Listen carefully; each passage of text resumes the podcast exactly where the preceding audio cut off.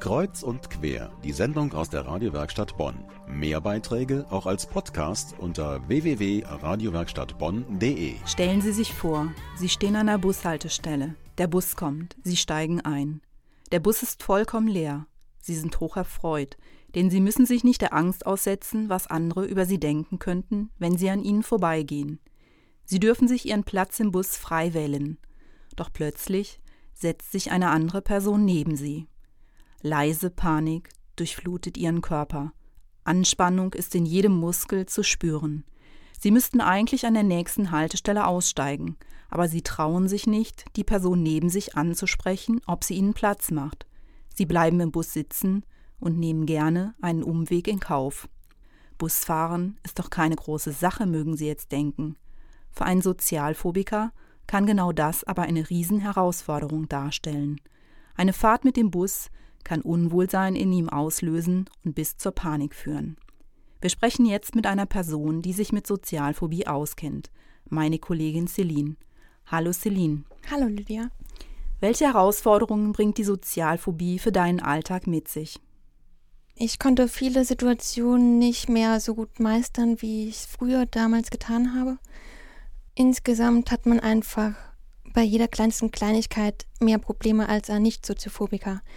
Das fängt beim Telefonieren an, wenn man nur einen Arzttermin machen möchte, dass man da nicht anrufen kann und dann wird es immer weiter auf den nächsten Tag verschoben.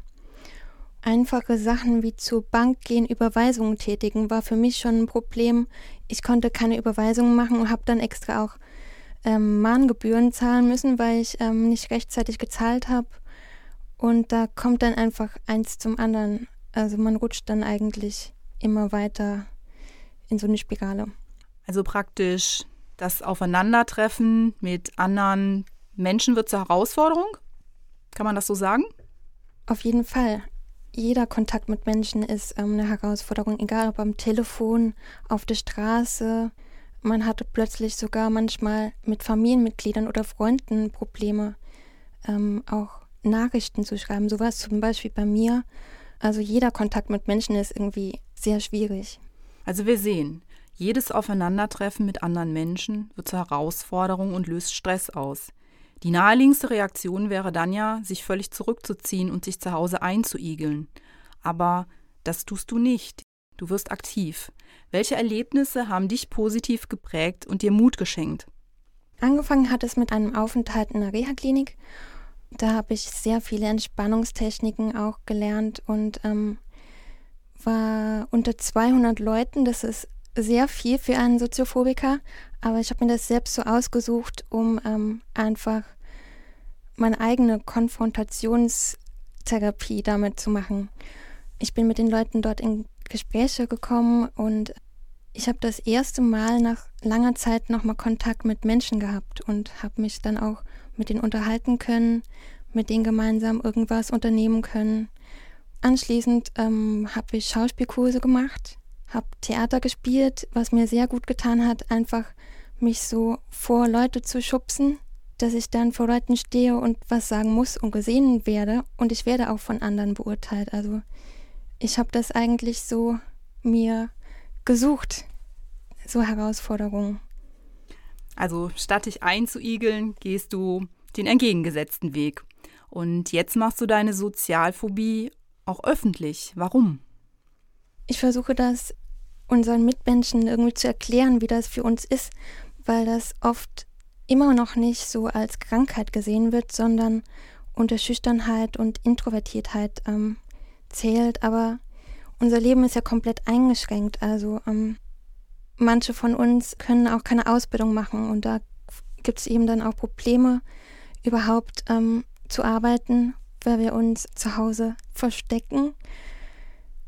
Und deswegen versuche ich das ähm, ein bisschen größer zu machen, dieses Thema, weil wir gar nicht auffallen eigentlich. Celine, ich danke dir ganz herzlich für deine große Offenheit und deinen Riesenmut, heute, hier und heute mit so vielen Menschen das Thema geteilt zu haben.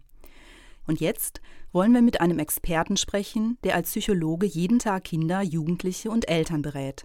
Peter Konzen arbeitet für die Caritas in Bonn. Er leitet dort die Beratungsstelle für Eltern, Jugendliche und Kinder Guten Abend, Herr Dr. Konzen. Guten Abend. Anders als beim Fieber zum Beispiel kann man soziale Phobie ja wahrscheinlich nicht so einfach messen. Wie kann man denn dann überhaupt so eine Diagnose aussprechen? Was genau versteht man unter sozialer Phobie? Die soziale Phobie gehört zur Gruppe der sogenannten Angststörungen. Die Phobien sind eine Untergruppe. Das heißt, das sind übermäßige Ängste vor bestimmten Situationen, Konstellationen, Schlüsselreizen, die panikartige Reaktionen dann bei Menschen hervorrufen können. Also die Angst, in ein Flugzeug einzusteigen, in einen Zug oder auf einen großen Platz zu gehen oder Ängste vor bestimmten Tieren, vor Spinnen, vor Hunden. Mhm. Wie entsteht soziale Phobie? Die soziale Phobie ist eine spezielle Form der Phobie, Angst, bestimmte Gruppensituationen aufzusuchen, weil man Angst hat, ich werde dort kontrolliert, beschämt, man redet über mich, ich könnte mich blamieren, ich könnte mich lächerlich machen. Eine Angst, die zunehmend eine Eigendynamik dann entwickeln kann. Man vermeidet immer weiter, ähm, bestimmte Gruppensituationen aufzusuchen. Ist zu Ihnen schon einmal jemand mit einer sozialen Phobie gekommen? Es gab in meiner Berufslaufbahn einige Fälle von gerade junge Menschen, die ähm, mit sozialen Ängsten zu uns gekommen sind. Und wie konnten Sie diesen weiterhelfen? Also erstmal haben wir, habe ich sehr gelobt und anerkannt, dass diese jungen Menschen sich getraut haben. Ich finde, das ist ja schon eine Überwindung, in eine solche Einrichtung zu gehen, mit einem wildfremden Menschen über persönliche Dinge, über Ängste zu reden. Und wir haben allmählich ein Klima des Vertrauens aufbauen können. Ich erinnere mich an eine junge Studentin, die den Übergang vom Gymnasium zur Universität nicht gut äh, hat bewältigen können, die immer mehr Ängste bekam, die schließlich auch Panikattacken hatte, in Vorlesungen rausrennen musste, die immer mehr auch das Gefühl hatte, ich komme bei meinen Kommilitonen nicht mehr richtig an, die Schwierigkeiten in ihrem eigenen Freundeskreis bekam. Also der habe ich damals ganz gut helfen können. Wie lange dauert es Ihrer Erfahrung nach, bis sich die Betroffenen überhaupt mal einem Experten anvertrauen?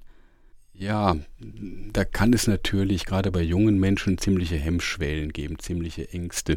Also manchmal kann es vorkommen, dass die Menschen sich zu spät an uns wenden, wo die Dinge sich schon ziemlich verhärtet haben, wo die Angst vor der Angst immer größer wird je mehr man sich zurückzieht, je mehr man sich isoliert, desto schwieriger wird es, sich aufzuraffen und äh, doch wieder zu versuchen, Kontakt aufzubauen.